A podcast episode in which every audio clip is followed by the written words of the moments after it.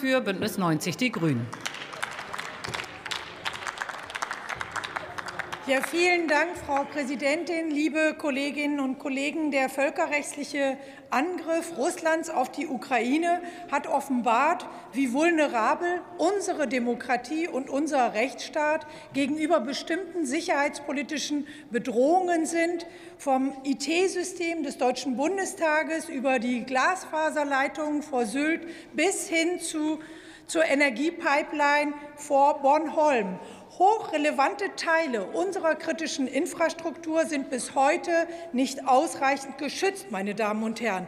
Massive sicherheitspolitische Versäumnisse des jahrelang unionsgeführten Bundesinnenministeriums rächen sich noch heute. Niemand fühlt sich politisch verantwortlich für den Schutz von auf dem Meeresboden liegender kritischer Infrastruktur. Und das gehört auch zur Wahrheit, meine Damen und Herren. Dafür tragen Sie von der CDU die direkte Verantwortung. Denn von Ihnen hinterlassenen Scherbenhaufen, dieses jahrelange Ignorieren ernstzunehmender sicherheitspolitischer Bedrohung müssen wir jetzt schnell beseitigen. Und dieser Aufgabe, meine Damen und Herren, stellen wir uns als Ampelkoalition. Mit dem Kritis-Dachgesetz sorgen wir für den effektiven Schutz kritischer Infrastruktur. Dafür haben wir als GRÜNE lange gekämpft, meine Damen und Herren. Verantwortung und Zuständigkeiten werden damit verbindlich geregelt und physische und Cybersicherheit zusammengedacht. Klar ist, Heute bestreitet niemand mehr die Notwendigkeit, unsere deutsche und europäische Infrastruktur besser von Angriffen von außen zu schützen. Dazu hat auch mein Kollege Leon Eckert bereits viel Richtiges gesagt. Aber die von der AfD haben diese Aktuelle Stunde doch nicht aus Sorge vor unserer kritischen Infrastruktur beantragt, meine Damen und Herren. Das ist schon deutlich geworden. Ihnen dient das Thema nur als Deckmantel. Die wollen uns auf etwas ganz anderes hinaus. Die versuchen, eine Geschichte zur angeblichen Sprengung des, der Nord Stream Pipeline ins Parlament zu tragen und damit zu instrumentalisieren. Es geht denen nicht um Aufklärung, sondern um Verunsicherung, meine Damen und Herren.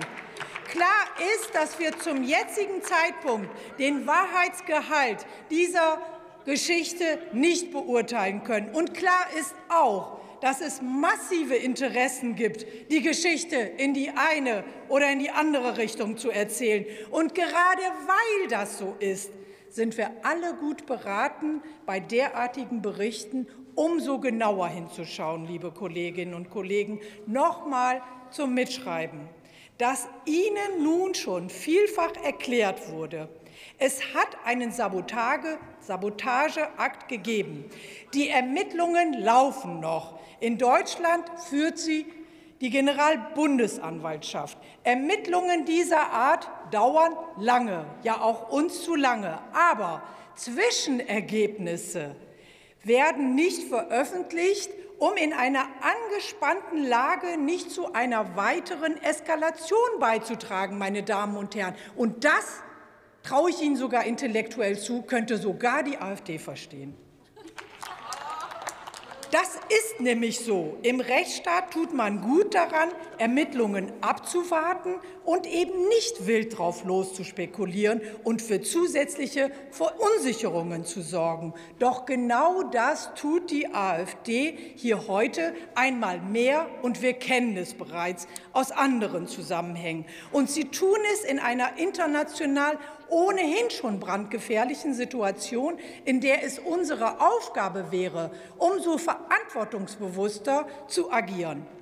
Dieser Verantwortung sind die von der AfD heute einmal mehr nicht gerecht geworden. Die haben einmal mehr bewiesen, dass es ihnen ganz gewiss nicht um den Schutz unserer Demokratie oder der kritischen Infrastruktur oder Deutschland geht, denen von der AfD geht es einfach und allein darum, Angst und Schrecken in der deutschen Bevölkerung zu schüren. Und das werden wir denen nicht durchgehen lassen.